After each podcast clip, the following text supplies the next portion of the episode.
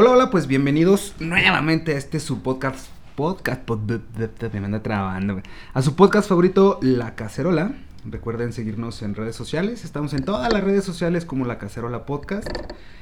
Y el día de hoy, como ya es costumbre, con unos invitadazos, el día de hoy vamos a meternos este, a esos temas polémicos que siempre le andamos haciendo aquí un poquito a la mamada, pero, pero para hablar bien, digo, porque no nada más es hablar puras mamadas, sino también hablar más interesantes. Y para este episodio, como podrán ver, tengo un invitadazo, él con, con- con una trayectoria bastante interesante, por ejemplo, él es egresado del ITAM, es licenciado, es abogado, egresado del ITAM, tiene 10 años de experiencia trabajando en el Poder Judicial, es secretario de un juzgado federal, eh, asesor externo en el Senado y bueno, sin más preámbulo, Hugo Ruelas. ¿Cómo estás, Hugo? Bienvenido Bien, a la cacerola. Bienvenido casa. Muchas gracias. Sí, déjenme les presumo que, que estamos aquí en, en- en tierras de la quesadilla sin queso. Chilangas, chilangas. Nos vinimos para acá y, y, pues aquí estamos echándole ganitas en el podcast. Entonces, pues dije, vamos a concretar una entrevista con, con mi, mi buen amigo Hugo Rolas, que digo, sobra decirlo, algunos que nos, nos conocen es, saben que, que es un buen amigo, nos conocemos hace un tiempito. Pero realmente es una excelente persona, una persona muy preparada, una persona que le sabe justo a lo que hace. Y por eso quería entrevistar. Por eso queríamos echar el cotorreo aquí en la, en la cacerola. Yo también quería que me entrevistaras. Era platicar. O sea, ahí las energías se conjugaron. Pero, ¿cómo estás, Hugo? Platícame, ¿qué andas haciendo ahorita? ¿Cómo Muy te va en tu bien. vida? A ver, platícanos, ¿qué pasa con Este, Hugo Ruelas? Pues lo más cercano es que me acabo de ir a trabajar a León, Ujú. Este, en un, ju- un juzgado federal ahí en León. Mm, Ahora por la facilidad de las herramientas de la justicia federal puedo hacer home office aquí. Entonces ha estado padre porque estos, estos me- meses de la pandemia me ha permitido este, desarrollar mi chamba desde aquí. y Ha estado bastante gusto. Ya el próximo año veremos qué pasa y qué movimientos Ya que pasa este pasa- bicho, ¿verdad? pasarán. Sí, exacto.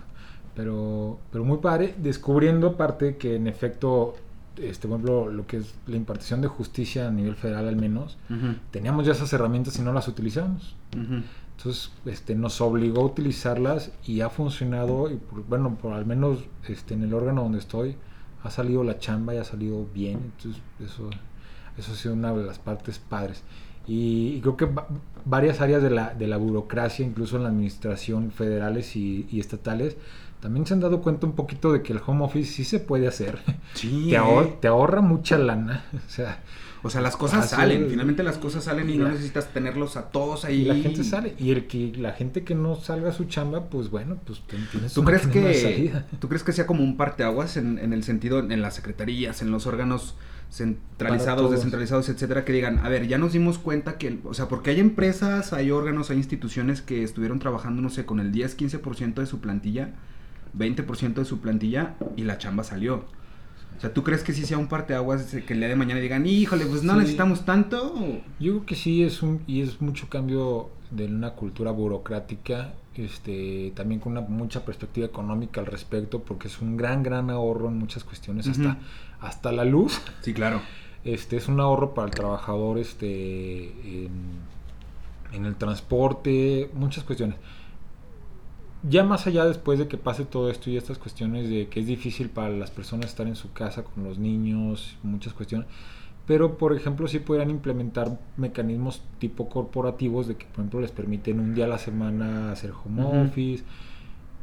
Hay muchas chambas que se puede, hay otras que no. Hay muchos servicios del Estado que no te permiten es- eso, que sí tienes que estar presencialmente haciendo muchas cuestiones, pero creo que sí descubrimos que mucho grueso de la chamba la podemos hacer y la pueden hacer bien las personas desde casa y que si tienes el incentivo y el, este suficiente, un buen equipo, elegiste bien a las personas, no es tiempo muerto, o sea, incluso la creo que, creo que hasta más trabajamos productivo. creo que trabajamos más, o sea, Ajá, sí, sí. este- Trabajas más a gusto. mi novia creo que trabaja más aquí en casa, que está pegada a la computadora que cuando llego a la oficina. Entonces, este, creo que sí nos hemos dado cuenta un poquito de eso. Es una muy buena ventana de oportunidad para muchas cuestiones.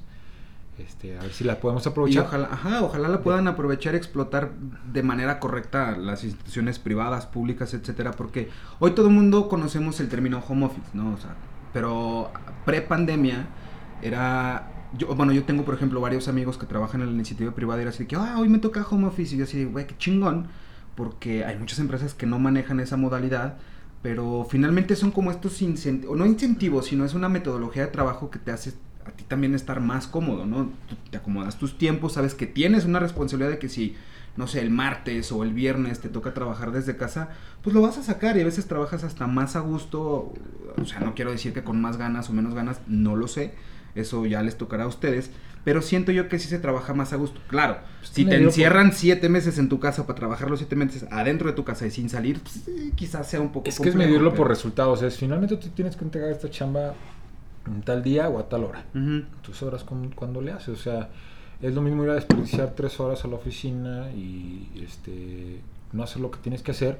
O ir dos horas a hacer lo que tienes que hacer y poder irte. A veces es más el tiempo que gastas hasta en el tráfico.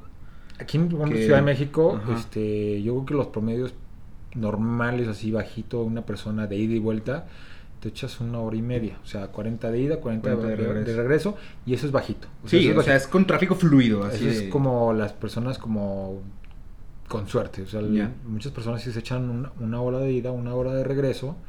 Hay casos extremos también que es lo doble de eso, yo creo. Pero estos son dos horas perdidas de tiempo, de calidad de vida, Sí, sí. que ahora pueden estar aprovechando perfectamente. En otra cosa, claro. Los abogados, por ejemplo, ahora en los poderes judiciales, decimos, no manches, ¿cómo, cómo yo voy a... No, no puedo hacer mi chamba fuera, este, fuera de casa porque necesito firmar, o sea, la firma física, ¿no? Pues. Tenemos ya las firmas digitales, todos, todos los documentos tienen su, su evidencia criptográfica de mi firma digital y la del juez, por ejemplo, y sale, sale el trabajo perfectamente desde casa. Este, sí hay personas que están trabajando en el juzgado físicamente integrando los expedientes, pero el 70% de la planilla estamos trabajando fuera y funciona. Entonces, yo creo que Totalmente. es- y también en las áreas administrativas, pues hay mucha chamba meramente de pura oficina, o sea, conta- algunas contabilidades, muchas cuestiones que sí pueden hacer mucho. No, y finalmente fue un parteaguas y no nada más aquí en México, ni en la Ciudad de México, ni como país, pues. Me refiero a que fue un parteaguas porque fue algo que sucedió a todo el mundo. O sea, literalmente es un contexto en el que estamos atravesando el mundo entero. Y en todas las vertientes que tú me digas, eh, laborales, sociales, académicas, eh, intelectuales, no lo sé, se tuvieron que crear estos mecanismos o estas herramientas para hacer que las cosas funcionaran. Que aquí es donde inclusive ya entramos ahora sí en lo jocoso. Por ejemplo, el próximo año, 2021, que ya estamos a dos patadas del 2021, o sea, Ya casi se acaba noviembre. Este, probablemente para cuando salga este podcast ya vamos a estar finales de noviembre, principios de diciembre.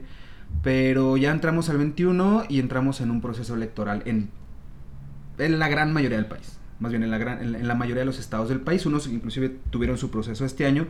Pero en todo el país sí eh, se lleva el proceso mediante la eh, elección para diputados federales, senadores, en muchos estados para gobernadores y evidentemente se renueva eh, ayuntamientos, diputaciones locales, este, o sea, eh, va a ser una va a ser una jornada electoral bastante amplia y, y muy muy gruesa, inclusive dicen que es eh, se, se pronostica, se proyecta que sea la jornada electoral más pesada de la historia de México por toda la coyuntura que está sucediendo en estos momentos.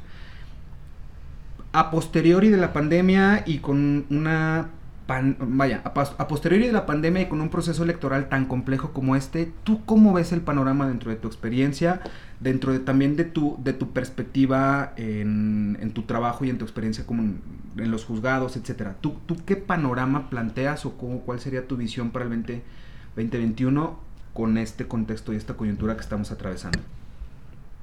Híjole, creo que De entrada, yo creo que el, el- el hacer campaña, los actores políticos del color que tú gustes y mandes van a, van a tener que crear una estrategia bastante, bastante sólida, eh, no presencial. tienen que desarrollar, sí, sus, un poquito más sus herramientas de medios digitales. Este, no, no sabemos realmente cuándo vaya a acabar este la cuestión de la pandemia, si nos llegue este incluso con la aplicación de la vacuna, este que imaginemos que la aplicación masiva o llegue a ser a principios de enero, principios de febrero, este nos va a dar como que por ahí más o menos de marzo, mayo se termine más o menos las restricciones con un buen panorama. Por ejemplo, hoy salió la noticia de una de las vacunas que ya tuvo muy buena este muy buenos resultados. Entonces, bueno, haciendo mediciones de, del requerimiento de vacunas que en México, 100 millones, 110 millones de personas, no sé cuánto, no sé cuál va a ser el espectro que necesitan vacunarse, todo eso, pues bueno, como ciudadano promedio, pues calculo que van a tardar un poquito en hacerse esos recursos y aplicarlos. Entonces, ciertamente puede ser que las campañas les llegue a tocar este, esta ola de, de estar en casa, entonces tenemos que reinventarlas un poco, tenemos que aprovechar bien las redes sociales. Ahora, a mí me gustaría que aprovecharan las redes sociales para, para debatir y para dar discursos y posicionamientos. No para quemarse entre ellos, ¿no? o para sacarse fotos. Ajá. Porque Mira, ahorita hasta el director de área de gobierno municipal trae a su fotógrafo para, su Instagram. traen siete monos de comunicación social atrás de ellos tomándoles fotos en todos lados. En serio, y todos los días, y todos los días publicaciones, y tienen alguien que te está tomando la foto de una acción social, hay que hacerlo con moderación, hay que, que tener como también cierta responsabilidad este, al respecto y realmente aprovechar esos espacios para algo relevante. Este... Que siento yo, no sé, digo, en un punto de vista muy personal y creo que, que hablo por muchos de ustedes que nos están viendo, que nos están escuchando, que estamos hasta la madre justamente de que las campañas se conviertan, más que en una campaña política, se conviertan en un ring de pelea, ¿no? Porque es sacarle los trapitos sucios y luego es contestarle, no, tú eres más mamón, tú eres más corrupto, tú eres más tonto, tú no sabes. Y justo lo que decías, ¿y sus propuestas? Y, y a veces ya ni eso, mira, en Zacatecas tenemos una, una cultura política, una sociedad este, política muy reservada, muy este, cuidadosa de las formas, pero en extremo, en el sentido de que a veces ya ni siquiera se atacan porque quedó mal con alguien y, ya no, no puedes este, evidenciar la ineptitud, la negligencia, la falta de preparación de alguien porque también tienes que cuidarte tú de lo que te van a decir o a quién le pegas, todo eso. Entonces, hace falta también valentía y preparación para hacer ese tipo de campañas. Posicionamientos relevantes. a mí qué me importa decir el feliz día de la Navidad o feliz día del médico, este cosas a mí... O sea, mensajes eh, pues, que te venden pura paja, ¿no? O meras obviedades como la de... Bueno, a mí me parece una obviedad que el machismo debe desaparecer y todas las partes negativas de este machismo. Entonces, desperdiciar tu espacio público este, para decir tenemos que combatir el machismo, a veces es como, oye, es que hay realmente como cosas serias. buena, buena hora cuando al vecino se le ocurrió poner clavos en todos lados. No sé si se alcanza a escuchar en el micro, pero, pero no, pues está bien, vecino, digo, es día festivo. ya, ya estoy en una barra, entonces me se están vengando ahora. Este, entonces creo que hace falta un poquito de preparación y valentía para, para hacer esos, esos, esos, tipos de campaña que sean en redes. Ahora, tenemos que tener ciertos, por ejemplo, en Zacatecas no son las mismas condiciones que Zapopan. Digo, por ejemplo, las, las condiciones que tuvo un candidato ciudadano, como fue Kumamoto, y poder desarrollar sin mucho presupuesto una campaña en redes digitales, pues no son las mismas que un candidato de Pinos, de Loreto, de Sombrerete, de Jerez este, la cobertura, el tipo de, de, lector que tienes para esa recepción, este, es un poco más, más complicado porque, no sé, el candidato zacatecano todavía está un poquito más este, propenso a la, a la antigua campaña, la de las mantas, las bardas, el ir a saludar mano con mano. Que luego ya el ciudadano piensa, bueno, el grueso pues de la gente piensa que, que eh, suceden muchísimas cosas más también, pero aterrizado a una campaña, un proceso político, luego la ciudadanía piensa que el candidato que más suena y que más vista tiene es el mejor. Y eso es totalmente falso.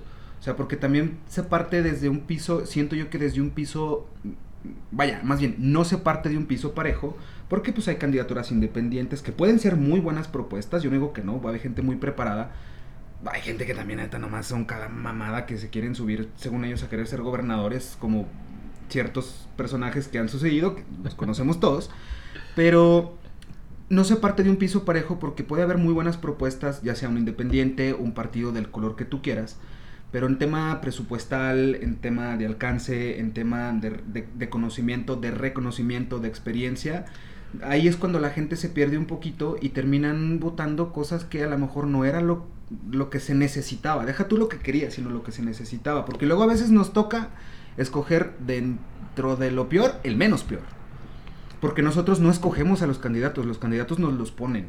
Entonces terminamos escogiendo la imposición de, de ellos al, al, mejor del, pues de, del cúmulo de, de, candidatos para lo que tú quieras. Vaya, yo no quiero decir el menos peor, pero muchas veces sí termina siendo eso. Creo que es una, es una corresponsabilidad tanto de los mismos actores políticos como los ciudadanos. Los ciudadanos tampoco no participan demasiado. No, Entonces, sí, sí, eso también hay que decirlo. Hay, hay muchos ciudadanos que que, se califican como apartidistas, que critican todo, que, que, todo lo hacen mal los políticos, pero ellos no aportan y no se meten. Luego, ok, tú sabes hacerlo mejor, pues tú participa, tú hazlo. Oye, es que este candidato no me gustó, pues no, es que no te vi participar en el proceso interno para depurar esa lista de candidatos. Los candidatos, a su vez también los partidos políticos, no tienen esta responsabilidad social de elegir los mejores perfiles profesionales y académicos para esos puestos.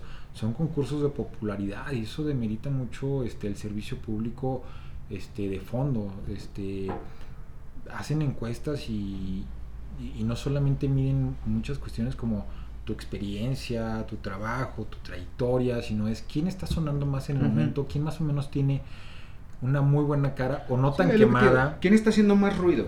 Y es como de, no, y, en este tema de la democracia representativa y democracia participativa, yo sí celebro y aplaudo que ya la gente, y a cuenta gotas, porque es una realidad que, que, el ciudadano no se involucra mucho en los temas políticos, del servicio público, etcétera, porque parecieran como de hueva, o muy complejos, muy burocratizados.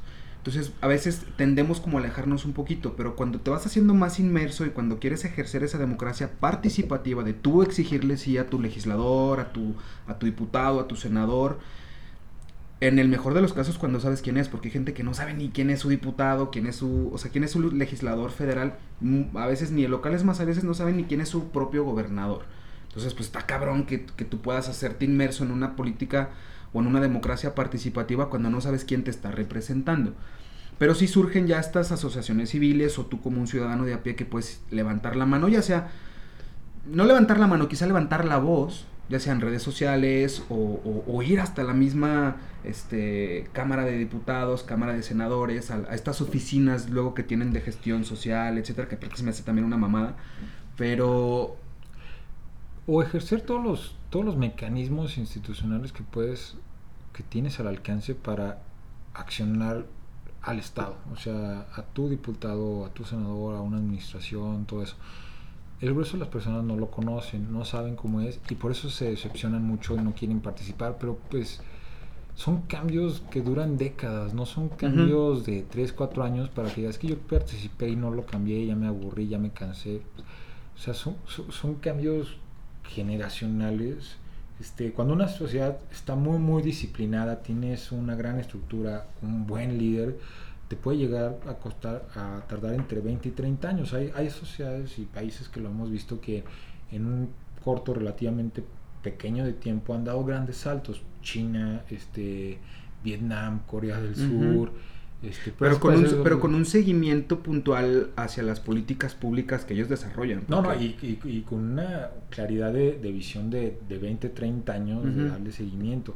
Aquí no, aquí tenemos toda esta mediocridad de, del ver qué va a pasar dentro de los tres, tres años que siguen y me voy a preocupar yo candidato de los próximos tres años a ver qué me va a tocar y todo eso. Entonces no te permite desarrollar un trabajo este, de largo plazo no sé, un candidato a presidente municipal quiere cambiar su municipio en tres años. Le digo, no, a ver, espérate, o sea, el trabajo y los servicios de un municipio, dedícate a una área tres años y a veces no te va a alcanzar el tiempo para que tú quieras que en tres años tu municipio despegue. Y mucho más cuando se tienen porque también hay que decirlo, cuando se tienen representantes, llámese desde un alcalde, los regidores, etcétera, cuando son personas que no están preparadas, y a ver, yo no quiero decir que no estén preparadas en el sentido que no puedan hacerlo, sino que no tienen la experiencia de esa gestión pública, de, esa, de ese trabajo en la función pública que se debe de hacer. Entonces, digamos que en una, en una alcaldía, eh, en este trienio,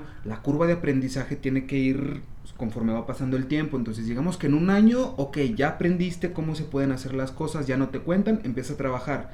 El segundo año apenas vas echando a andar los proyectos, las políticas públicas que tú generaste y el tercer año ya tienes ya vas para abajo porque tienes que preparar la entrega, etcétera. Llegan los nuevos y, es, la misma. Entonces no se le da un seguimiento a las políticas y ojo, yo no estoy diciendo que, haya un gobierno de transición, o sea, pueden ser hasta los mismos, pero siempre pasa que, o sea, sucede, para aterrizarlo, por ejemplo, en, en un ejemplo, valga la redundancia, un poquito más mundano, yo lo veo como los equipos de fútbol cuando cambian al entrenador técnico cada que se les da su maldita gana. Pero no y por ejemplo, exacto, pero hemos visto que por ejemplo cuando se les da la oportunidad a los directores técnicos de tener un trabajo a mayor, vaya, a, pues sí, no a corto plazo, sino a largo plazo, los resultados eventualmente se van a ir viendo porque es ir trabajando y darle un seguimiento que evidentemente requiere de trabajo, de esfuerzo, de tiempo para irlo tejiendo y construyendo. Y es lo que nos falta mucho, o sea, Aterrizó al fútbol, así se, así se plantea de esa manera porque funciona y lo hemos visto que funciona, pero aterrizado en la política no.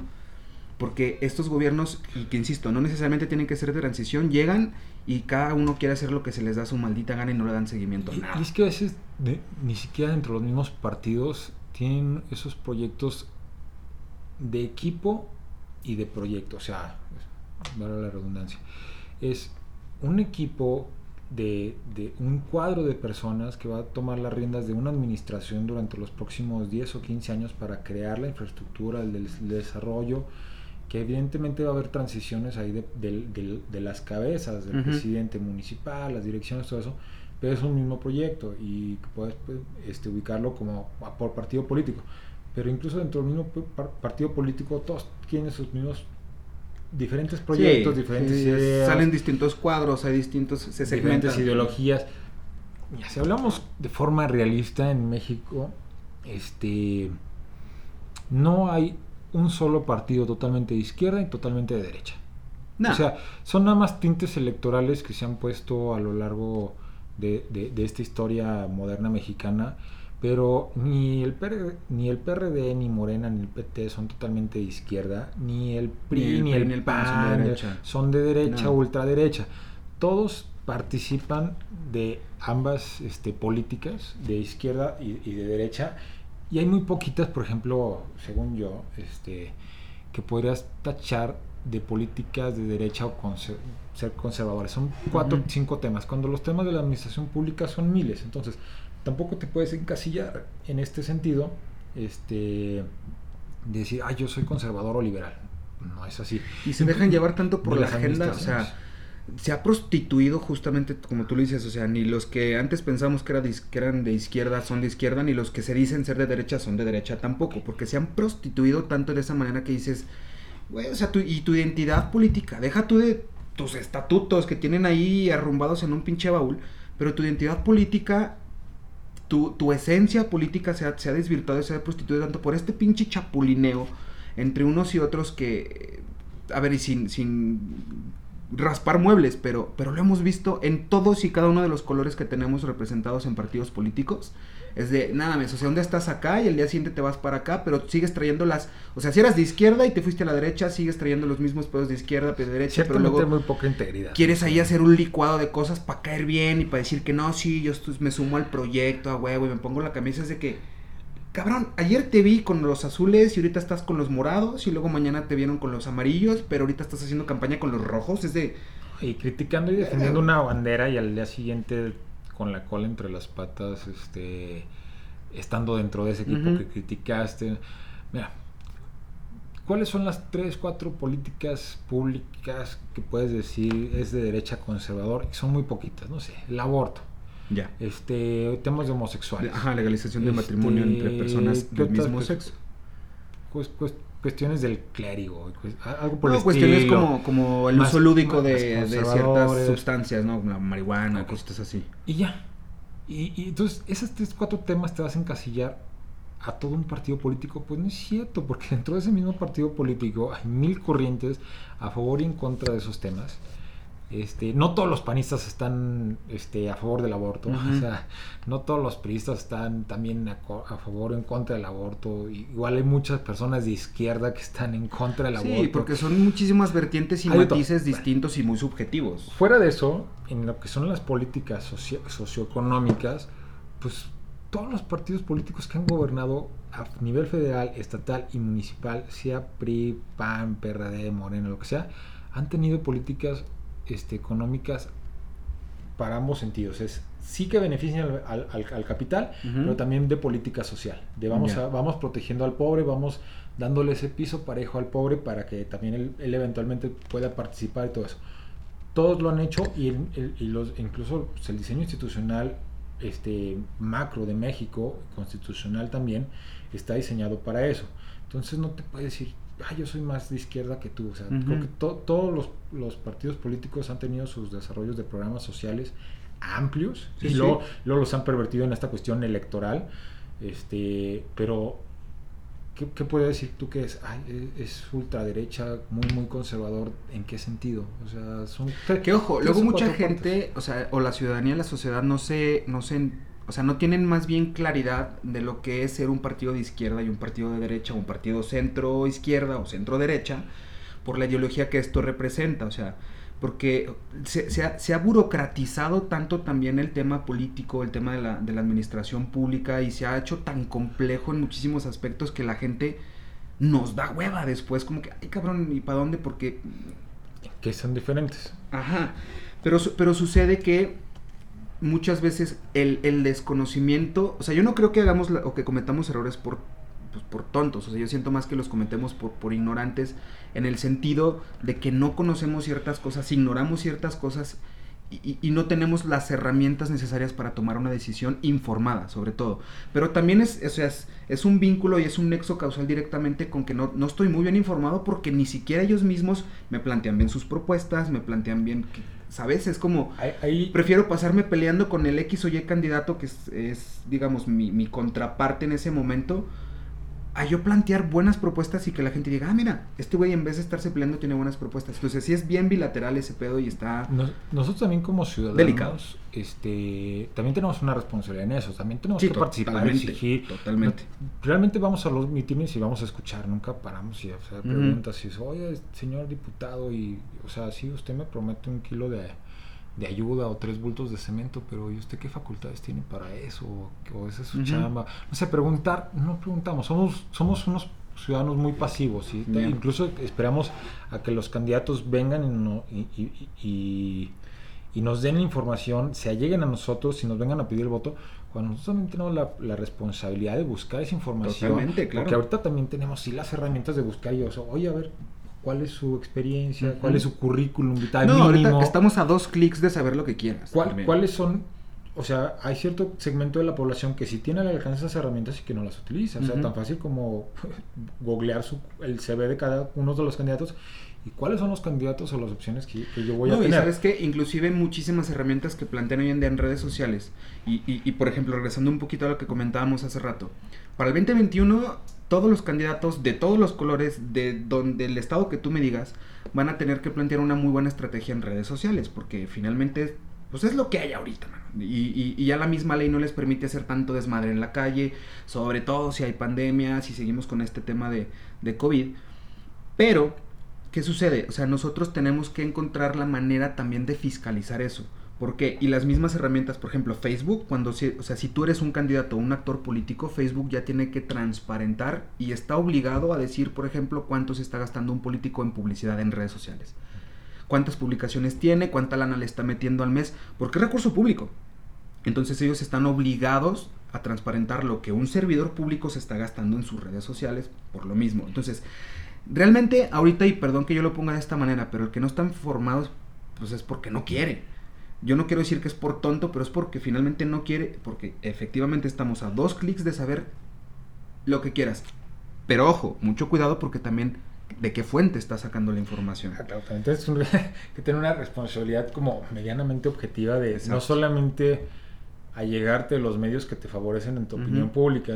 Si yo soy tuitero y estoy en contra de determinado partido político, toda la información que me va a llegar al respecto, mis vínculos, las columnas que leo, si acaso leo columnas, este, todo eso, pues tiene un cierto sesgo. Entonces también tiene, tenemos que tener una responsabilidad de, tener una información campechana, de, de, diferentes puntos de vista, este, por más que existan las agencias de noticias y que evidentemente hay una cierta línea editorial no, y justo todo eso, pero pues si te llegas de cinco o seis fuentes, pues bueno, tú ya vas, construyendo tu propia opinión al respecto. Exactamente. Entonces, sí, sí hay muchas fuentes y, es también responsabilidad de Eso es lo bueno, o sea, muchas veces, y hoy, y, lo hemos hablado aquí en estos micrófonos, y creo que ustedes se han dado cuenta, y hay documentales, hoy en día hay infinidad de documentales al respecto, el tema justo de redes sociales y los algoritmos, o sea, yo siempre se los he dicho, se, lo, se los recomiendan en ese tipo de documentales, el decir, si yo voy a buscar algún artículo o cierta información, también intentar buscar la contraparte, porque si yo nada más busco una cosa, el mismo algoritmo nada más me va a estar mandando eso y no me voy a dar cuenta de lo que está pasando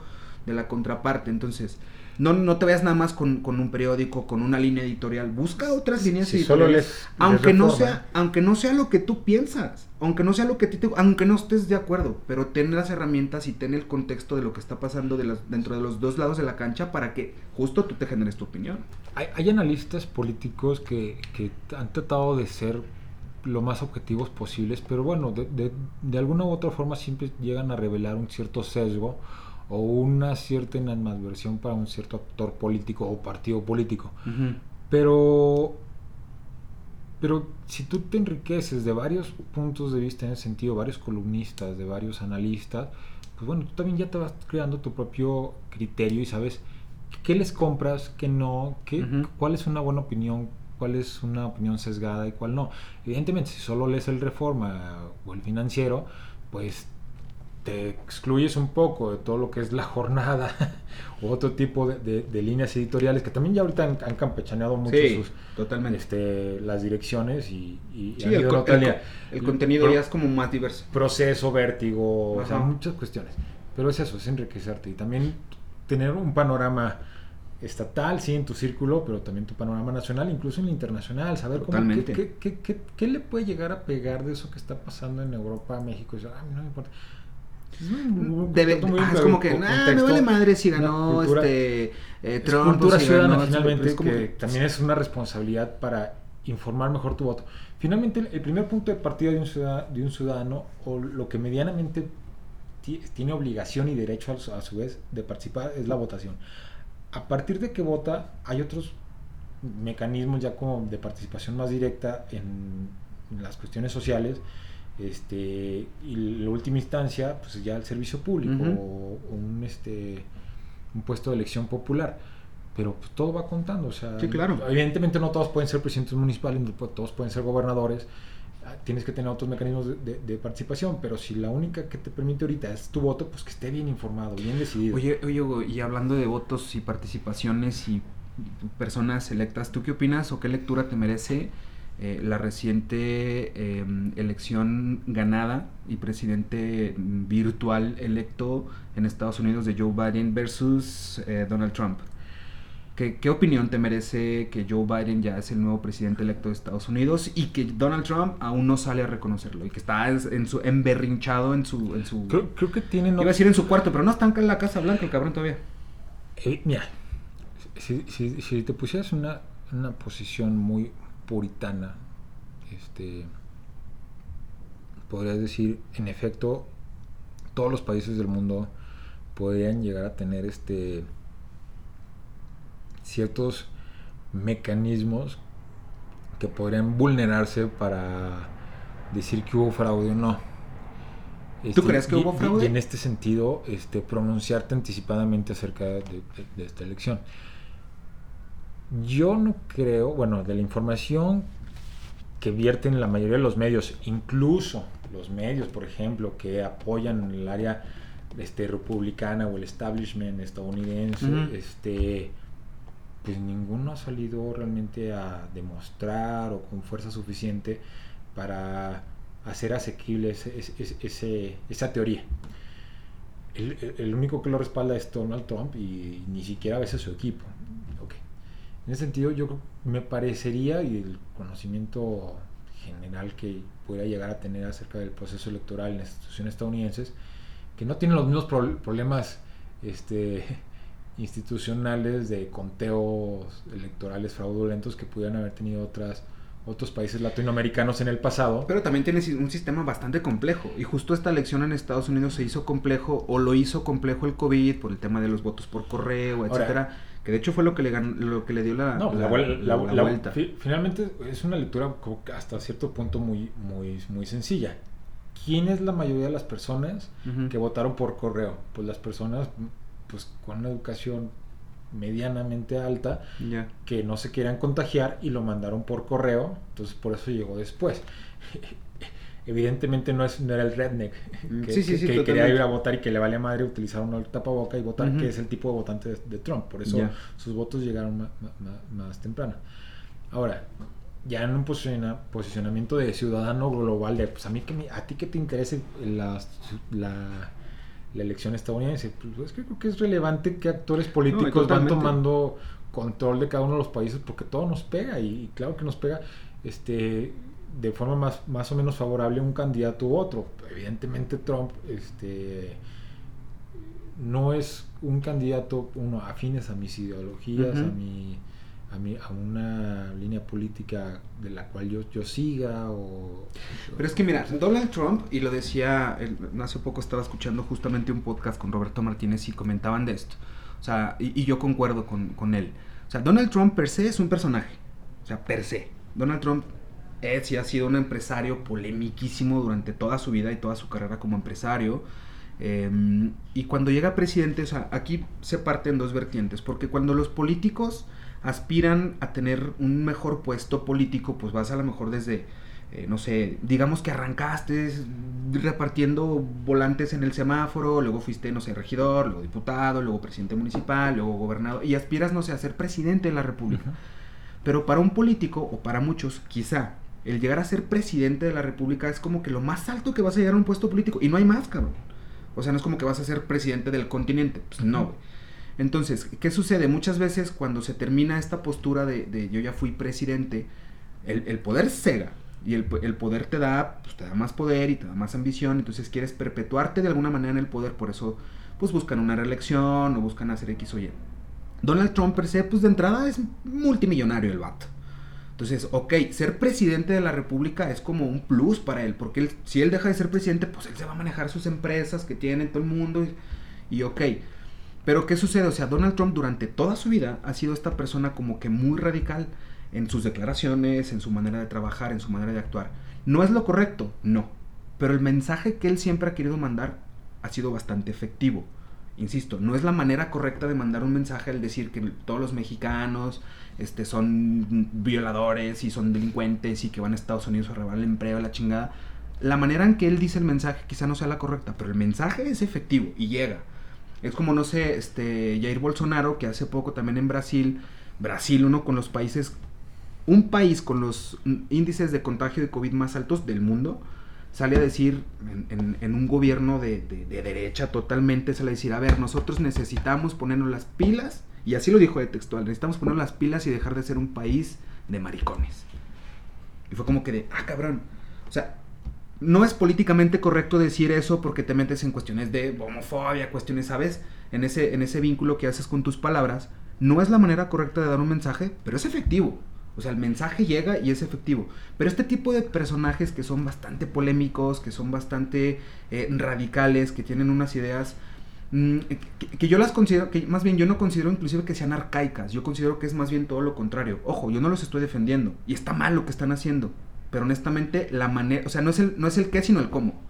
El que estoy diciendo, sino cómo lo digo. Y es una manera como más efectiva de hacer llegar tu mensaje, aunque a muchos no les parezca. Pero es de qué es efectivo, es efectivo. Ahora, podrás tener a la misma persona con las mismas acciones, pero sí, en efecto, con diferentes formas de decirlo y de hacerlo.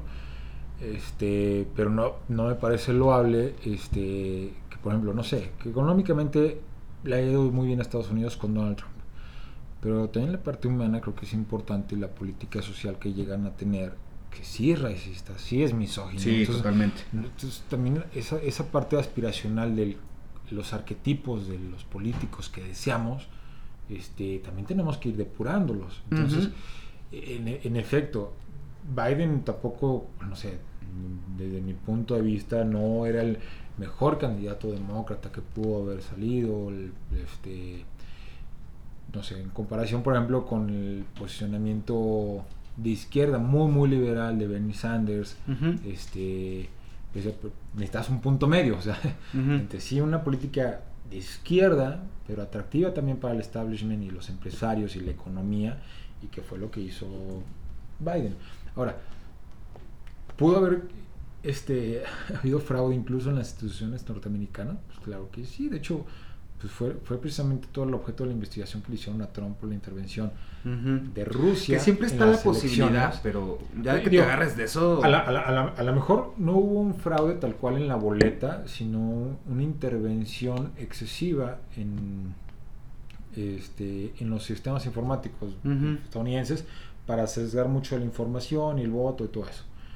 Este, lo que no es loable es decir, a ver, oye, cuando tú ganas, las instituciones sí funcionan y cuando pierdes no, ¿qué es lo que tenemos aquí en México con Exactamente, que justo eso iba, con López Obrador y muchas otras el sistema electoral incluso con cada una de las sentencias del Tribunal Electoral, este cuando les dan el un triunfo, una sentencia a favor, el tribunal sí funciona y cuando no, cuando no, es funciona. ah, fraude, es como que... Ese es un discurso sumamente ridículo, infantil. Inmaduro y de no saber perder, es como... Es este... Bandolero. ¿Qué opinas tú? Digo, ya regresando aquí a nuestros lares, ¿qué opinión te merece el presidente de la República?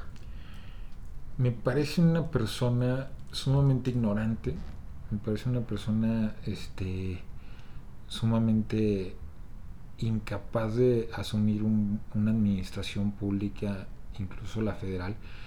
Es un hábil político, pero no en la parte este, loable de la palabra, sino en el sentido de él ha sabido... Mañosón, como viejo lobo.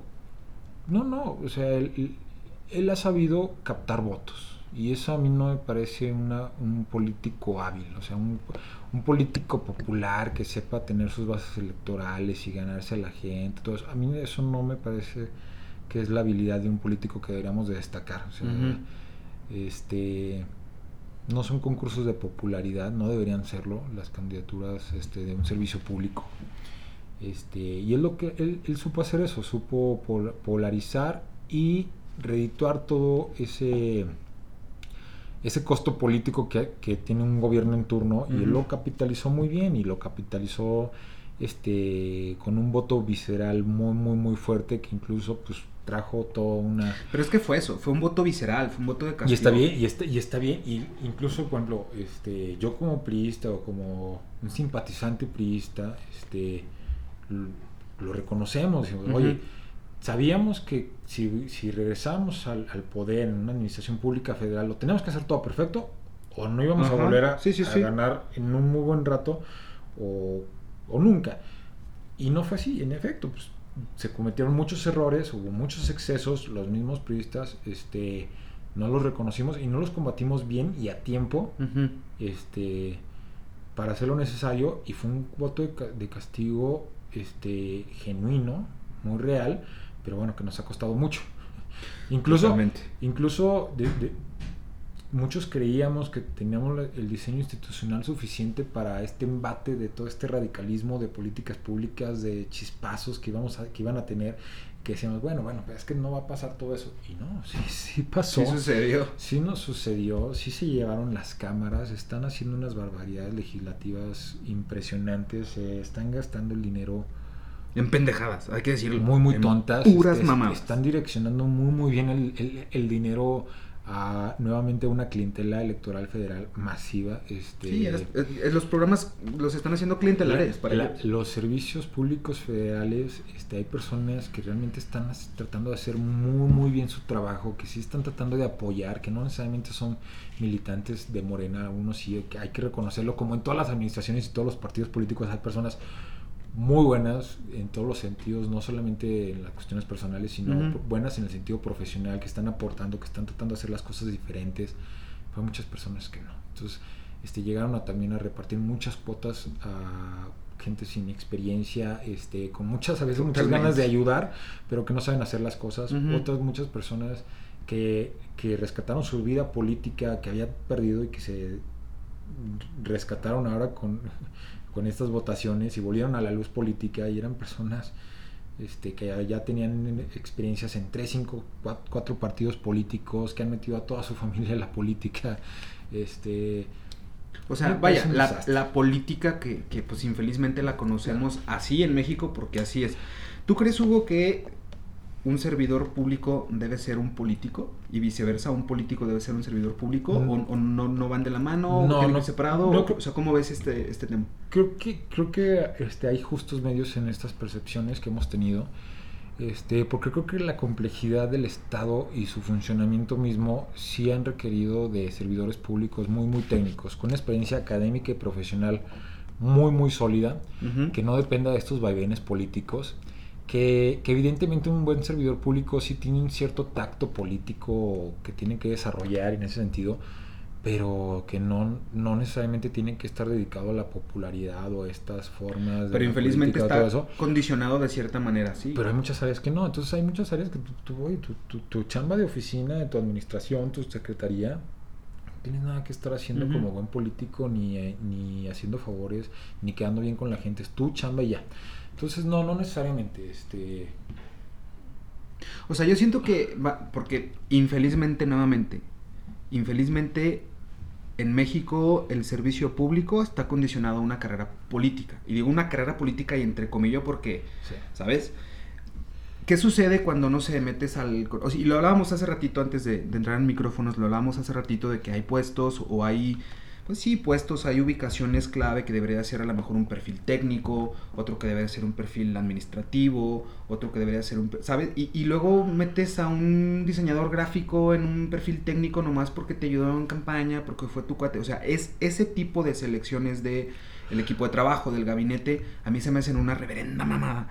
Porque no, no estás poniendo la gente que se necesita en esos puestos. Incluso las mismas cuotas. Mira, yo soy, yo estoy totalmente a favor de, de, la compensación de género en las políticas públicas del Estado. Por ejemplo, me este, estoy a favor de los concursos de juezas y magistradas para solo mujeres, para ir compensando esta transición histórica, que eventualmente lleguemos a un piso parejo en el que ahora sí pues, sea hombre y mujer, este, tengan las mismas oportunidades y que pase el examen, adelante. Pero ciertamente tenemos un rezago histórico que tenemos que compensar y que tenemos que luchar para eso y me parece loable que determinen estas cuotas de género en todos los aspectos del servicio público, en el judicial, en el, en el electoral y en el administrativo. Que mucha gente piensa que es una mamada porque la cuota es una cuestión impuesta. Y lo es, es un, es un mecanismo institucional del Estado para combatir ese, ese, ese atraso histórico que han tenido este, el, el, género femenino para incorporarse plenamente eh, a, esos espacios de decisión.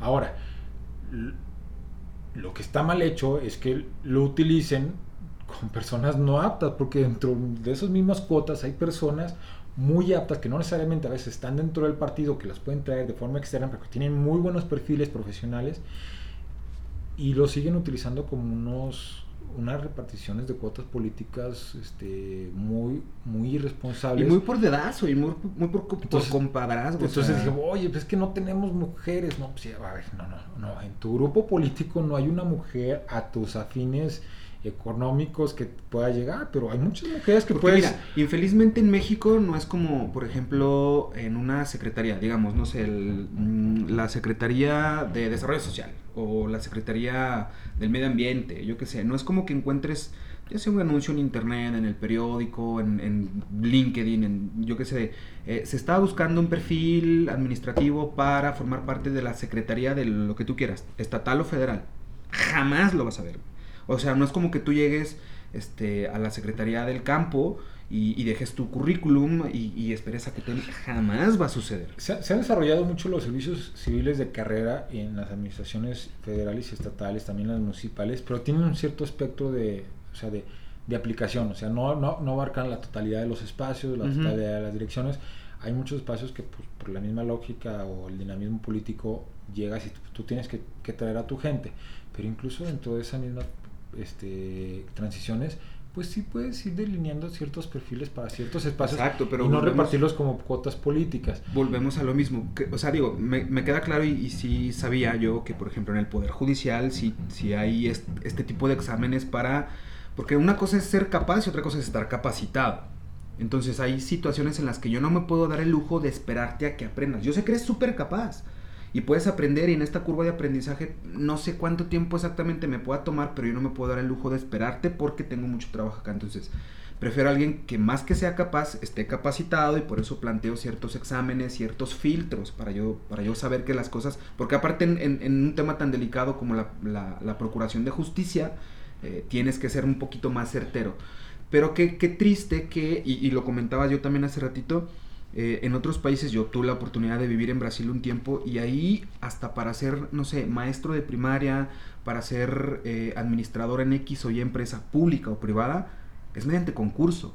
Es decir, ahí sí entra un poquito, a ver, no tanto la meritocracia porque pueden incluir un chingo de factores bien diferentes, pero al menos sabes que las personas que están en puestos clave es una persona que es capaz y que aparte está capacitada para hacerlo. Tenemos que ir no. elevando lo- lo- lo- los niveles de filtros y los requisitos para ocupar cualquier espacio en el servicio público. Eso es muy cierto. No solamente, y, y incluso para los requisitos para ser electo, o sea, no, no puede... eh, Hasta no puedes- para ser candidato, man. No, no, no puede ser que el, so- el solo hecho de tener cierta edad sea suficiente para que tú puedas ser electo. O sea, ya es, es, es- es inverosímil que a estas alturas de, de nuestro desarrollo social, este, el, el que el solo leer y escribir y tener una determinada edad te quedas apto para desempeñar una responsabilidad tan grande, porque sí, tú, es- estas responsabilidades creo que sí este, afectas, puedes apoyar a muchas personas, pero también puedes afectar a muchas personas. Y no solamente que lo hagas mal, sino que el- incluso tratando de hacer, hacerlo bien y no lo hagas el- con el mejor desempeño posible, pues ya dejas, perdiste 3, 6 años de un espacio que alguien sí pudo haber aprovechado para ayudar mejor a las, a las personas. Este, habla- hablamos, por ejemplo, de estas cuotas. Cuotas, por ejemplo, a veces de jóvenes. Ajá. A mí no me parece que una Secretaría de Juventud la tenga que desarrollar un joven necesariamente. No. Por ejemplo, me parece que cualquier persona con una buena educación y buena experiencia podrá llevar a cabo los intereses de los jóvenes en la Secretaría de la, de la Juventud. Sí, claro. Entonces, necesitamos a un joven Que en la tampoco, que Secretaría. tampoco pasa nada si es un joven. O sea, no, y pero, pero bueno, vamos- viendo. Una Secretaría de un Estado de la Juventud y se lo das a un joven de 23 años. Ah, no, bueno, sí, también. A los 23 años tú ya puedes ser diputado federal. Sí. Pero si bien te va, no estás ni a la mitad de la carrera. Mm, por ahí. Si bien te va, llevaste bien tus materias. Obviamente no estamos hablando de lo- de los genios que pueden llegar a tener un doctorado a los 20 años, sino del grueso de la población. Actualmente, si bien te va, no reprobaste ninguna de tus materias, te va perfectamente bien, tú llegas a tener tu carrera universitaria a los 23, 24 años. Más o menos. La sola preparación académica, teórica. No has trabajado. Si bien te va, empezaste a trabajar la mitad de la carrera y más o menos empezaba a tener un poquito de herramienta. Yo no le soltaría la responsabilidad de una Secretaría de Estado a un chavito que no tiene ni 3 ni 4 años de haber tenido una experiencia laboral, ni siquiera en el ramo, en la administración pública, Sí, de sí. ahí, No, y que es un espectro totalmente distinto. este menos pa- para ser diputado o sea yo, yo, soy- yo estoy a favor de que ya debemos elevar esos requisitos incluso de edad porque a los 21 años un chavito no tiene ni la menor idea a veces ni sabe ni qué impuestos tiene que pagar ni cuándo y es Sí, la cierto neta. No, o sea, y es totalmente o sea, cierto. yo- se- se te- hay, hay universitarios que no saben hasta que se incorporan realmente a, la- a su vida laboral saben que tienen que pagar ISR este Oye, que justamente es una pregunta que yo te quería hacer, o sea, en estas generaciones, digo yo, yo, tú y yo más bien estamos pues dentro de los millennials, ¿no? En, en esta generación de millennials y luego los centennials, y- o sea, ¿Qué somos nosotros? ¿Millennials o generación Z? no, nosotros somos millennials. Millennials, ¿no? Sí. Ok. Los millennials, pongamos, que es, es una generación que de alguna manera está y nos tocó, nos tocaron varias transiciones en, muchos eh, vertientes, muchas vertientes y muchas matices de, la vida social, cotidiana, etcétera. Pero, ¿qué opinas de los millennials vinculándolo al, al tema político? ¿Cómo, ¿Cómo los ves? ¿Cómo nos ves? ¿Cómo nos veo? Mira, creo que muy un, un- un espectro muy muy pequeño de, de lo que somos los millennials este son personas que les interesa y que participan este de lo que es la política o los procesos electorales realmente veo una gran gran irresponsabilidad de nuestra generación de inmiscuirse y participar de lleno este en, en- en- en estos procesos que nos afectan a todos. Desgraciadamente o, afortunadamente, dependiendo en qué contexto histórico lo, lo quieras ver o social, este pues mi voto vale lo mismo que el voto de un cuate que se está ahí drogando cada ocho días o lo que sea. Entonces, pues, voto es voto. un voto es un voto. Entonces, pues tú, tú por más que des un voto consciente, pues si hay otros dos inconscientes, pues no importa. O sea, esos dos votos van, Sí, van sí, a ganar.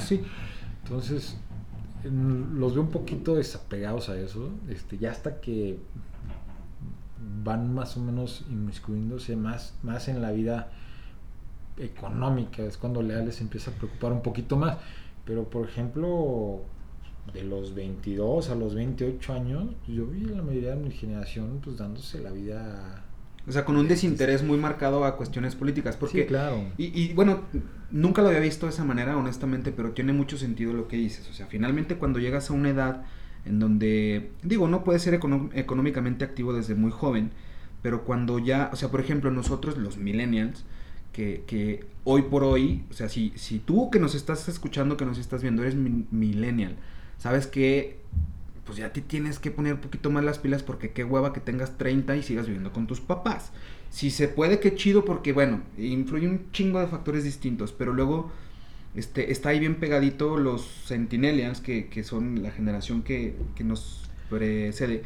Pero, ¿qué sucede? Es- Este choque que hay entre unos y otros, que a veces va muy de la mano, pero a veces son cosas totalmente distintas, como la manera de abordar las cosas, que en lo personal, y, y también lo platicábamos, y, es lo que te quería preguntar también a ti en lo personal, a mí, honestamente, me cagan estos correctitos y esta generación de cristal y de mazapán que se quieren ofender o que quieren cancelarte por todo, o que, pero ¿cómo te atreves a decir? A ver, a ver, a ver.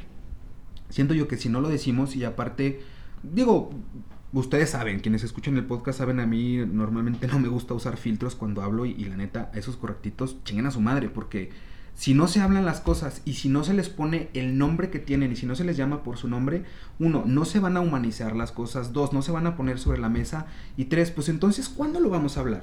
Porque en esta, eh, eh, escondiéndonos en esta excusa de, ay, lo políticamente correcto y no hay que, es que, no, si, ojo, yo no estoy diciendo que lo hagan, pero hay veces que no tienes que ser necesariamente políticamente correcto para demostrar un punto o para mínimo visibilizarlo y tratarlo. Creo que su activismo social, y ni siquiera a veces social, es un activismo de redes sociales.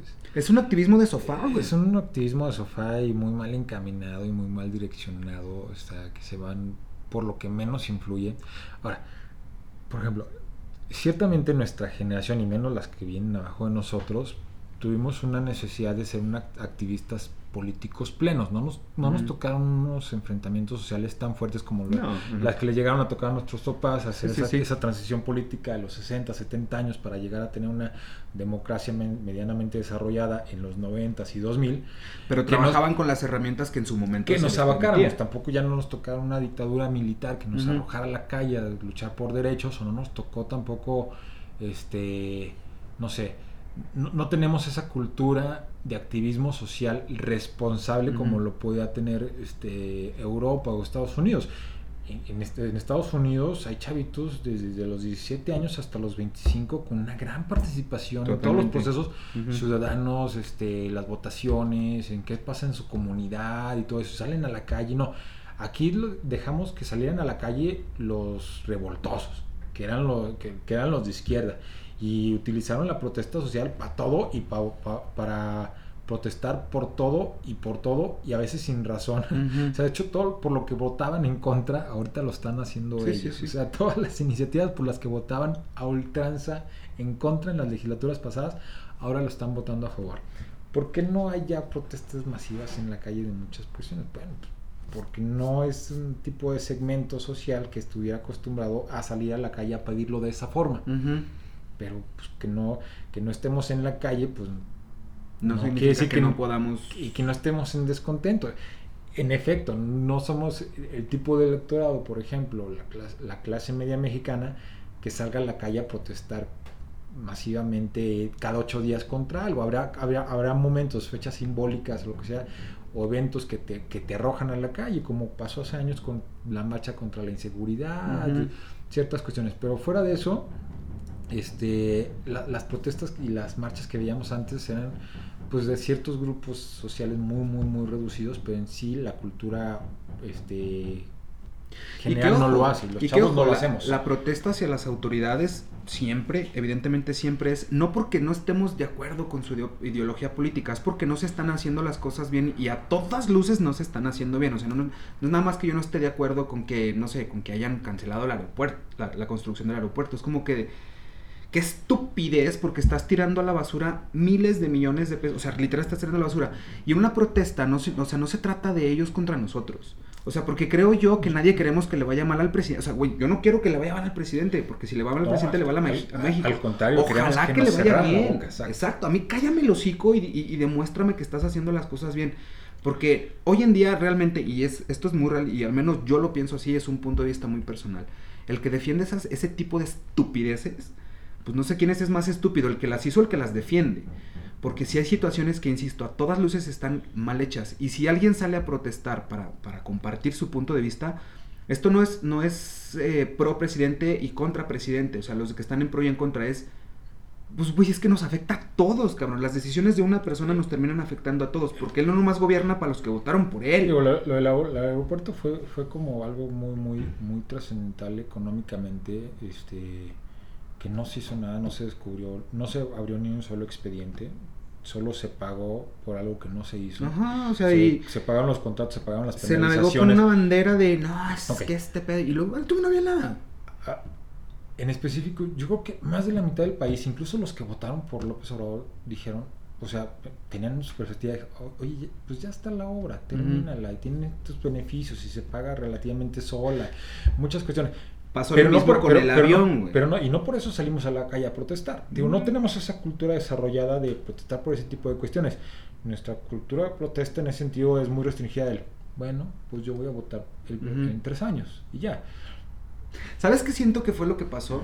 Que este viejito que nos gobierna hoy en día en México hizo, abrió tanto el hocico en campaña que cuando ganó ya no sabía ni qué hacer. O sea, voy a vender el avión. Como, o sea, por ejemplo, para mucha gente que, que, que quizá no lo sepa, o sea, no es como que decir voy a vender el avión porque de entrada el avión no se puede vender porque ni siquiera es de, de él todavía. O sea, se estaba pagando un crédito, o sea, todavía estaban pagando el avión. Aparte, no es como decir, porque se está pagando con recurso público, no nada más voy a decirlo. O sea, es un proceso muy complejo que te tienen que aprobar las cámaras, qué vas a hacer, dónde va a ingresar el dinero, Y- y- etcétera, etcétera, Y era una, etcétera. era una decisión transeccional, o sea, que le iba a beneficiar incluso a él y al que viniera. Sí, o sea, no es- eh, eh, la compra del la, la- la Siento compra del avión, en si ese no mal pedo, porque el avión lo hizo, el- o sea, el, el trato lo hizo Felipe Calderón. Pero él le O sea, él ni pero- siquiera le tocó estrenarlo, les tocó estrenarlo como pero tres ni años pero después ni a Peña pero- Nieto. Pero, fíjate, fíjate este dato. Esa decisión eventualmente le toca a alguien. Sí. O sea, le tocó en esa administración. No quiere decir que él haya decidido comprarlo eso. Ese- esa renovación de ese, de, de ese avión, por lo que yo tengo entendido, fue un requerimiento del Estado Mayor Presidencial. Sí, porque el, el- el José María Morelos Porque- ya estaba bien viejito, güey, ya no pelaba.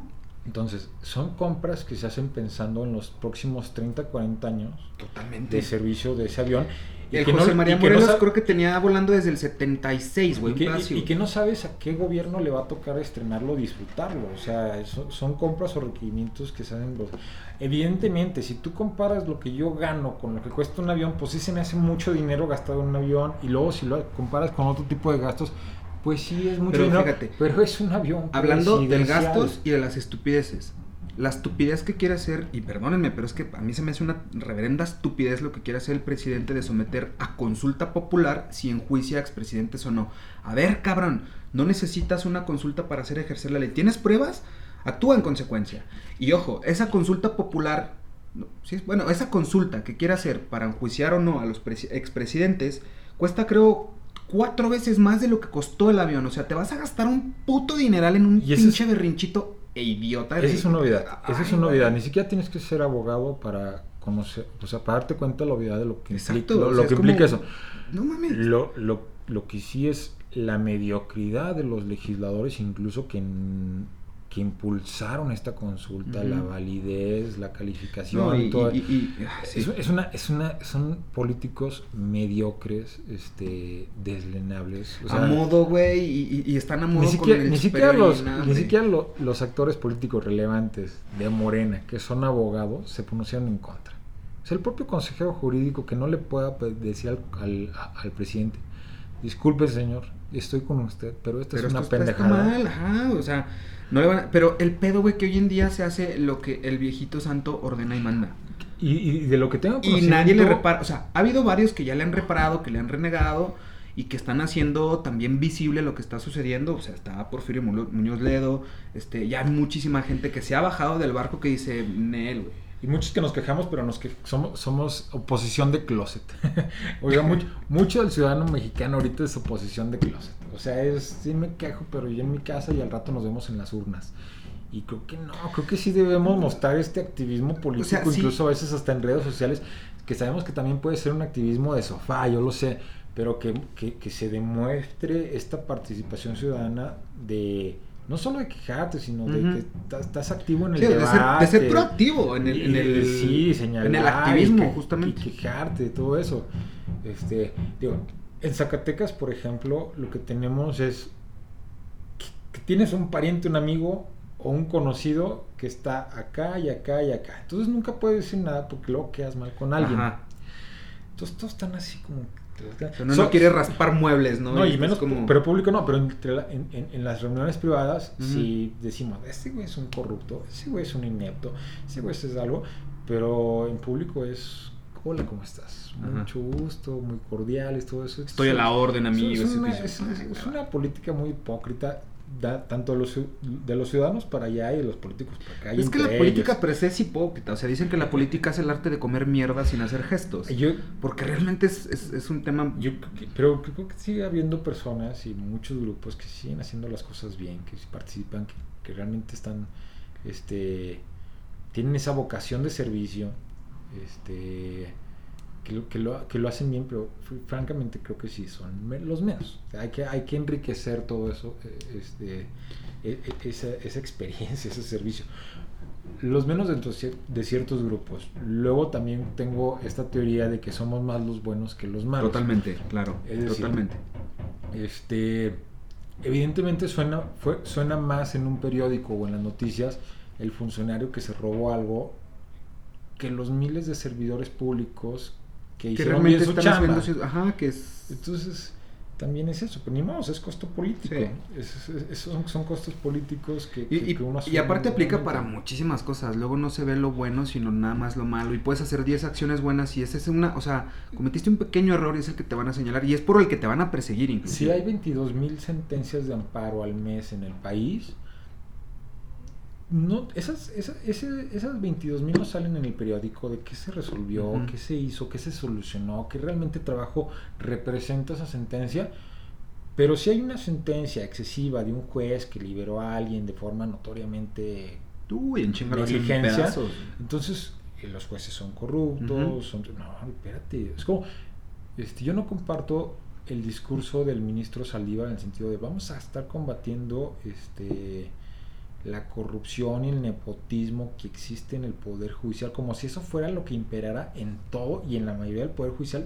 No, es cierto que existe, es cierto que existen este, excesos, que hay mecanismos que, se pueden mejorar para este, mejorar la integración al, servicio del, del, Poder Judicial Federal, pero no es lo que distingue al Poder Judicial Federal. De hecho, es una de las instituciones más respetables que ha trabajado mucho más por crear esa independencia este, profesional y, ese desarrollo de oposición, de, de, por ejemplo, de exámenes de oposición para, para integrarse al servicio del Poder Judicial, que, no es, que no, es, no es lo más. O sea, sí lo tienes que combatir, pero no es como que que esa sea la, la, la, regla y lo que más impera. No, y finalmente y los, son, y los jueces corruptos son los son más. Son opiniones no, subjetivas claro que, luego o, o, o, a veces o hasta te benefician o te perjudican porque, no sé, Arturo Saldívar en, su, en la investidura que tiene, si hace una declaración, quienes escuchan esa declaración va a pensar que pues, es, es, homogénea para los que están en su línea, o al menos de una manera este, lateral, ¿no? Pareja van a decir, ah, pues es que todos son iguales. Y no necesariamente, porque mm. termina siendo un,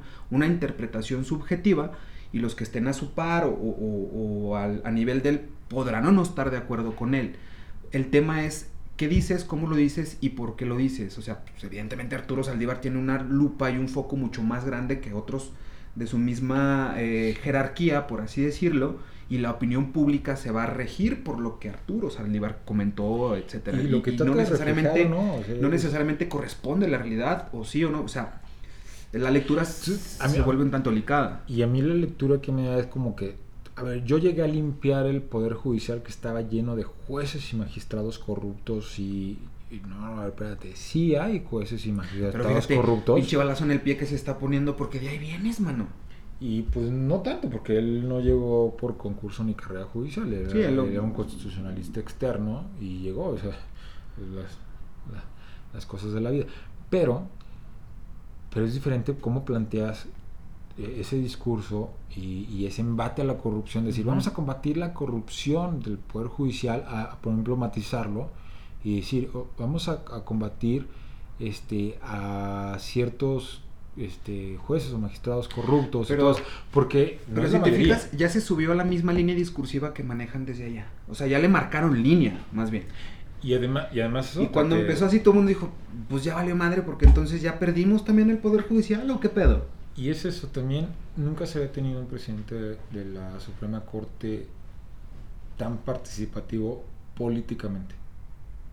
Okay. Entonces, es, habían ellos, este, los anteriores ministros, presidentes de diferentes corrientes y con diferentes líneas de trabajo, habían sido más moderados precisamente para cuidar esta, uh -huh. esta independencia, uh -huh. esta visibilidad y no querían ser tan este sí no se querían inmiscuir tanto ajá en ese sentido podrías haberlo hecho de forma institucional este real uh -huh sin esta parte discursiva pública y sin exhibir este no es que ay oye nos estás exhibiendo la corrupción, corrupción que sí existe no claro que la debemos evidenciar pero con su justa dimensión porque Totalmente. a mí me parece que a lo largo de lo que he trabajado yo en el poder judicial federal es que la mayoría de las personas que integramos ese ese órgano del estado son personas este no corruptas. Uh -huh que como en todos los casos privados hay lo que más suena es la corrupción y los casos malos, pero no, no es así. Entonces, por ejemplo, volviendo un poquito a lo, a lo, a lo de los, a los millennials, este, nos hace un poquito más de responsabilidad. Este, desde muy temprana edad, desde, que tenemos la, la, capacidad de votar, tenemos que inmiscuirnos en, en las cosas públicas, este, de muchos, muchos sentidos si no, si no encabezas un proyecto, pues bueno, este, apoya a aquel que sí te parece, o al menos peor, o lo que sea. Pero sí, sí tenemos que, que tener una mayor participación. Justo y eso. responsabilidad. Hugo, este, ya para ir cerrando, platícame, ¿qué te gustaría ver a ti o, o, cómo te gustaría que se desarrollara el proceso electoral el año que entra? ¿O qué hace falta? O, así como ya para concluir, como el año que entra tenemos este, esta jornada electoral amplísima en todo el país. Eh, o, o, algún consejo, algún comentario que quieras hacer alusivo a eso. Pues quisiera ver muy buenos candidatos, creo quisiera ver una que hayan entendido la uh -huh. cachetada que, que, que, le, que, que dieron Hace dos la años. ciudadanía. No, no, no, es precisamente este, este grupo de, de los electores o la base social, por ejemplo, de Morena, es creo que la ciudadanía dio, dio una gran cachetada al sistema político mexicano, uh -huh. al establishment mexicano, uh -huh. de decir, oye, pues también nos podemos ahorcar, nos podemos ahorcar todos. Sí, claro. En ese sentido es, es que, que, hayan aprendido la, esa responsabilidad de, de, elegir bien a los candidatos, que por hasta por cuestión de estrategia política, este, no distribuyen las candidaturas por cuotas meramente políticas y de Sí, por, eh, por cumplir popu- con popularidad electoral. Creo que hasta previendo perder hay que perder bien con buenos candidatos. Totalmente.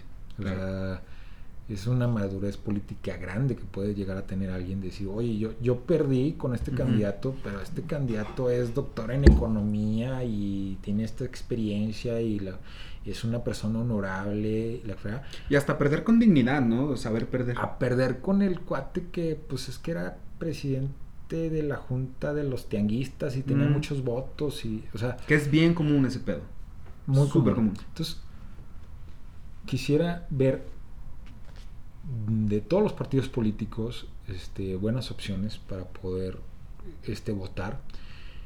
Por ejemplo, una parte muy, muy responsable que puede tener incluso el mismo militante de algún partido político es no vas a votar ultranza por los políticos de tu partido, o sea, también es una responsabilidad social. No necesariamente el, el candidato de tu partido político al cual perteneces o apoyas es el mejor. Sí, claro. Este, yo siendo priista he votado por, por candidatos de otros partidos políticos, este, porque más allá del, del interés personal que pudiera haber llegado a tener, que nunca lo he tenido porque nunca me ha beneficiado, ni he buscado beneficiarme de algún, de, de algún proceso electoral en ese sentido de forma directa, este, creo que tienes un- tenemos una responsabilidad social del, del escoger al mejor y, y- Totalmente. y- y que poco a poco nos vayamos despegando de esta cultura del menos peor. ¿Cuál es el menos peor por el cual voy a votar? Ujú. Sino siempre ir depurando los procesos para elegir. Ahora sí, oye, mira, tengo tres muy buenos candidatos, pero bueno, este es el mejor de ellos. Totalmente. Sí, porque aparte, híjole, es que es, es una serie de factores que lo, lo pudieran hacer a veces un poquito más complejo, ¿no? Digo, el sistema electoral que tenemos no es que sea malo, pero siento yo que pudiera mejorar, a lo mejor tomar ciertos ejemplos, no sé, en Argentina utilizan la segunda vuelta, ¿no? O sea, cositas así que entonces los- son los- filtros que hacen que, que hacen uno mejor el proceso y que el resultado sea o sea porque no, no, no hace falta que tengamos 40 candidatos Que o mejoren sea, no el es, no es debate. cantidad, es mejor calidad, exacto, que mejoren la narrativa, que mejoren el debate, pero con un debate propositivo. La- la- la- la- el dinamismo de las campañas de esos mítines de colonia que hacen y te paras dos horas a decir un speech. y- o sea, creo que hay que cambiar muchas cosas. Es muy difícil desarraigar esto de la cultura del político mexicano. Este, espero que poco a poco lo empiecen a hacer, que, haya este, personas que lo hagan, que, sean que tienen una, mejor forma de hacer política. Este, es muy necesaria. A me encantaría que este, Zacatecas tuviera muy muy buenas opciones, este, que aglutinaran buenos equipos de trabajo, que presentaran propuestas muy coherentes, sólidas, este, en sus respectivas áreas de interés. Luego tenemos lo que te platicaba hace rato, tenemos a, a diputados que prometen canchas de fútbol o, atención hospitalaria y cosas que no les corresponden a sus ah, facultades. esa, esa no es tu chamba, hermano, o sea, O sea, sí, tu chamba es estar allá en tu tribuna, en tu curul, en la legislación, Sí. le- justamente legislando y, y dale chance, o sea, a ver, pues tu chamba es sí ver qué onda con, mm, no sé, el presupuesto, la repartición, de qué va, cuánto para acá, cuánto para allá, para que justamente este tipo de cosas se puedan eh, palpar, ¿no? Pero no es tu chamba ir a prometerles una cancha y, y, y mejorarles un hospital y la chingada, porque esa, pues meramente es una narrativa populista que lo único que quieres es endulzarles el oído para que voten por ti. Y pues no, creo que justamente de eso es de lo que estamos hasta la madre, de estos políticos. Quisiera tan- ver campañas políticas muy austeras, pero con mucha crea- creatividad. Este, si, si no eliminamos este, este mecanismo o este dinamismo en el sentido del yo le tengo que meter a la campaña para poder ganar, para poder posicionarme algo, nunca vamos a poder desarrollar por completo la corrupción. Porque, como tú lo decías, pues si yo le tengo que meter 4 o 5 millones a mi campaña, aparte de lo que me da el INE, y mi sueldo es de 60 mil pesos, ¿de dónde voy a sacar los otros 3 millones extras que le Sí, metí? sí. Pues los van a sacar de algún lado. Sí, y tiene que salir. Tienen que salir o pagar compromiso, lo que sea. Entonces, también si no eliminamos ese, ese- ese mecanismo de participación de los candidatos, pues nunca les vamos a quitar el incentivo de tener que tener otras entradas de dinero por otros lados.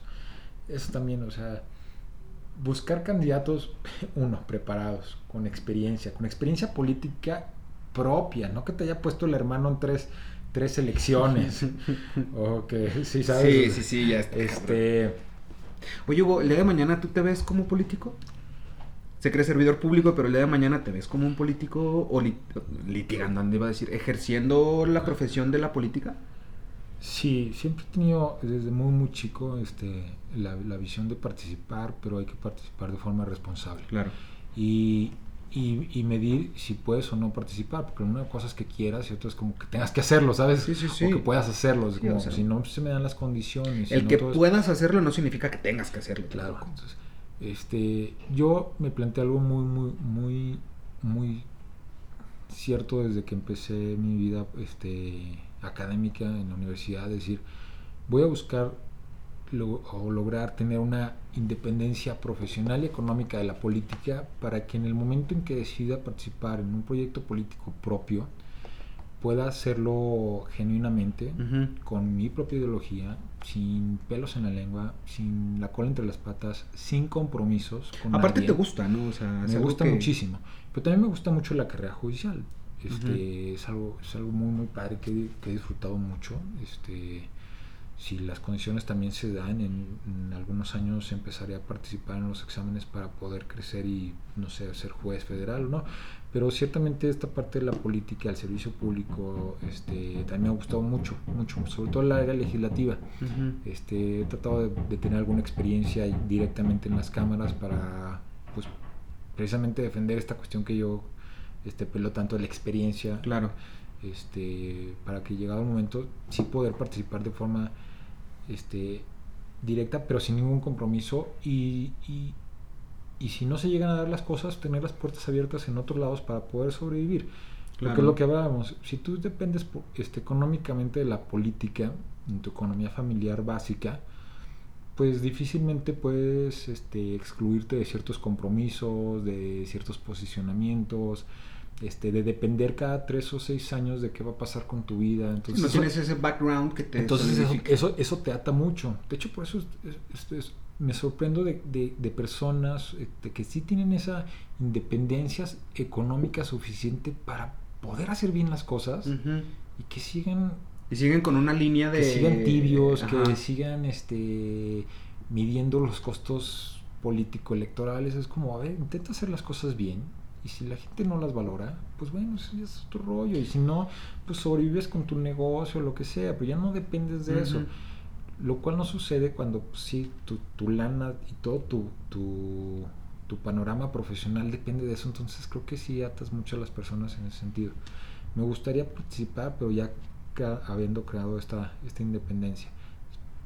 Vamos poco a poco creándola. Este, y si no, participando. Eso es, eso, eso es, eso es muy importante que me decías. Tú te ves como político. Es una. Este, Noam Chomsky siempre este, ha defendido eh, la filosofía del lenguaje, que es muy importante. Ajá. Ujú. Creo que internalizar que todos somos políticos es fundamental. No, es que En la política en- la hacemos en una sociedad. Todo el día. Entonces, Sí. si, tú, tú- si tú solamente utilizas la palabra político para referirte al diputado, al gobernador, todo eso, como que tú también excluyes un poquito la responsabilidad que tú tienes Sí, en sí, ese sistema. totalmente. Entonces creo que todos nos debemos co- como políticos en ese sentido. No solamente los que buscan el puesto nada más, o los que trabajan en el servicio público, sino todos, incluso los de la este, iniciativa privada. El que nos interese la cosa pública, eso nos hace políticos. Claro. Entonces también es una parte importante del lenguaje ciudadano de cómo, oye, espérame, todos somos parte de...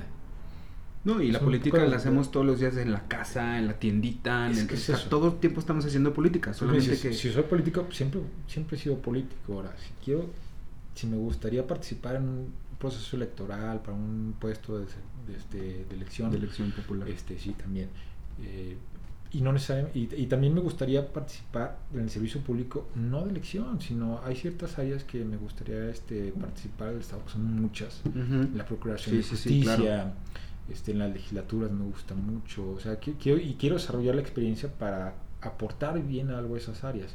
Y por ejemplo, llegar y, y- llegar y tener una, una curva de aprendizaje normal, genuina, como cualquier otro trabajo, pero no totalmente nuevas, ¿sabes? Ujú. que llegan a... co- Como esta, esta, esta, esta frase descontextualizada de Luis Videgaray del vengo a aprender, que Ya, lo dijo sí, también claro. como Sí, muy... sí. No, y la sacaron de contexto. Muy, muy de bote pronto, pero es real. O sea, nadie, nadie tiene la experiencia de ser secretario de Estado Y- antes. y- o sea, es y muy raro, ¿no? que puedas llegar a tener como, sí, mire, he sido secretario de Relaciones Exteriores en el sexenio pasado, en el anterior. No, no, no. y No, justo no. este es esta curva de aprendizaje que es normal y Sí. natural en todo puesto. Ahí, por ejemplo, creo que sí tienes, este, en las cuestiones de Secretaría de Estado, tienes ciertas herramientas profesionales que te ayudan a llevar la administración de una secretaría sin que necesariamente tengas que tener un conocimiento especializado en el rubro de esa, de esa secretaría, por ejemplo. Pues no tienes que ser ingeniero de, de, de aguas Ya. para llevar la administración de Conagua, que es Ujú. una, una parte diferente, que sí tienes que tener un- una noción de muchas cuestiones, pero bueno, te da para perfiles más amplios. Pero sí es genuino decir, vengo a aprender, pero no todo. Sí, y, y se vale, pues, se vale porque, porque, pues uno tampoco es todólogo y no puedes tener el conocimiento de absolutamente todo. Puedes tener mucha experiencia en la administración, gestión pública, etcétera, pero de ahí a que sepas, o sea, y en esta curva de aprendizaje que, que muchas veces no necesariamente tiene que ver con tu, con tu, am, con, con- con tu trabajo per se, sino a veces con tu equipo de trabajo, aprenderlos a conocerlos, cómo se trabaja, con quién puedes confiar, con, o con quién puedes Claro. contar, con quién no, etcétera. Eso, todo, todo es aprendizaje y todo se vale. Pero bueno, eh, algo que quieras agregar, ¿dónde te podemos encontrar? Si, si tienes redes sociales o si alguien se pusiera ahí, si quisiera poner en contacto contigo. ¿dónde te contigo, contigo, más bien en futuras charlas ahí que tengamos toda mi vida pública es muy, muy tenue, no, no, no participo mucho. Bueno, por ejemplo, suelo publicar mucho en mis opiniones. Ujú. este, en No, y que está súper bien, realmente. Este, por ejemplo, yo no, no voy a no voy a los muros de otras personas a- publicar, yo publico. Y, Sí, sí, sí, no eres de es los lo que, que digo. que- Ajá, o sea, esas que alguien publica y, y, pero ¿cómo te atreves? No, qué huevo. No, o sea, no me peleo. O esa sea, es yo la- publico sí, mi no, idea y ya. Exacto, Es- y que aparte de eso se trata, ¿no? Pues es una red social para compartir y para compartirnos. Entonces, este el lenguaje que utilizo incluso este pues tiene que también ver con mi situación Totalmente. política actual o sea yo me, Ujú. yo me tengo la libertad y la oportunidad política de ser políticamente incorrecto hasta con el le- léxico y lenguaje que utilizo claro, sí, sí. ¿Por qué no? Pues, cuando esté en otra situación pues no sé a lo mejor cambio sin ser como hipócrita o este falso de que ay por qué antes así pero no?". seguir siendo tú, ¿no? Porque Finalmente. como político responsable o como tienes que conocer dónde estás parado para hablar, o sea, por ejemplo, si yo fuera presidente de la República, pues no voy a hablar que como lo como candidato, o sea, este Sí, sí, sí. de- Sí, depende- saber, saber, saber dónde estás parado para Exacto. saber cómo hablar, de qué hablar también eso. Sí, y, y tener un punto medio entre lo políticamente correcto y lo, y lo excesivamente políticamente correcto, porque a veces también en, en esas cuestiones he, notado que los políticos se han vuelto muy tibios en muchas cuestiones. O sea, que no dicen lo que tienen que decir con nombre y apellido cuando lo tienen que decir. Y, Sí, sí, sí. se-. Este, no, pues contigo, muchas charlas. De hecho, hablamos mucho de todo y de poco, porque tenemos mucho de qué, de, de qué hablar, tenemos muchos temas. Sí, no, hombre, si por nosotros fuera aquí nos quedamos toda la tarde, pero, pero pues Bueno, digo. pues en otras ocasiones ya centraremos más, más, más los temas. No, hombre, y te lo digo a ti, se lo digo a todos, los micrófonos de la cacerola siempre están abiertos para este tipo de charlas, porque Está muy, está me muy encanta que padre. se generen. Son, son espacios muy padres, por ejemplo, este, lo que han creado Radio Amco y Ujú, todos estos sí, sí. espacios de, de micro, espacios de opinión diferentes, que cuando van creciendo está, está, está, está increíble porque son muy independientes, no Ujú. tienen una línea editorial, no tienen Sí, no, no, no. compromisos. Sí, no tienen esa, esa Entonces, línea marcada. entonces, está muy padre y cuando lo sigues desarrollando y si, y si logran crecer y enriquecer a todo este sistema de medios de comunicación, pues, se vuelve a espacios increíbles. Sí, Espero que la gente los valore, este, les dé seguimiento, es eso, es, es, un, es un punto de opinión más, de fuente de información más que de- debemos de allegarnos y apoyarnos, porque...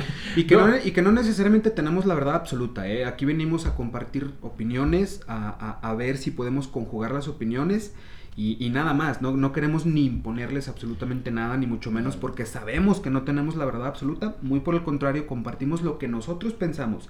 Si alguien comparte esa opinión, qué bueno. Y si no la comparten, también qué bueno, porque no necesitamos compartir No, absolutamente bienvenido todo. los debates racionales, este, álgidos, este, por ejemplo, yo, yo com- compartimos muchas cuestiones de ideología y todo eso y no, no va a haber muchas fricciones, muchos temas, pero estaría padre que este traer a personas este, con toda la intención de tener un punto de vista en contra de determinado tema. Sí, sí, para sí, que de, confron- las ideas de de confrontar las ideas como tal. Siempre hay, un- hay- siempre hay un cambio este, en el discurso y en la narrativa, en la argumentación, incluso el mismo tema, que hace a alguno de los dos participantes crecer en algún punto, ceder. Cuando es racional la plática.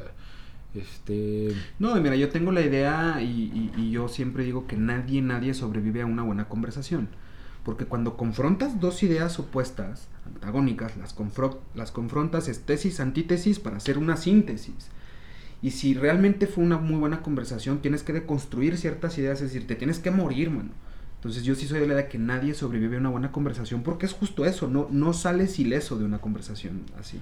Sí, y está, y está padre que, que tengas este un público este que quiera, que no sea solo receptivo, sino que tú invites, que pa- este que participe de, de estos temas, a veces este muy públicos, a veces cuestiones este, muy trilladas este, o banales y que tengas esa- ese enriquecimiento de, de- de tu espacio. Está muy muy padre. Muchas felicidades. Muchas gracias, así. muchas gracias. Esperamos que, que todos como comunidad nos sigamos apoyando en este sentido, porque a veces puedo llegar a ver que con un meme tonto una persona tiene, no sé, do- 300 likes.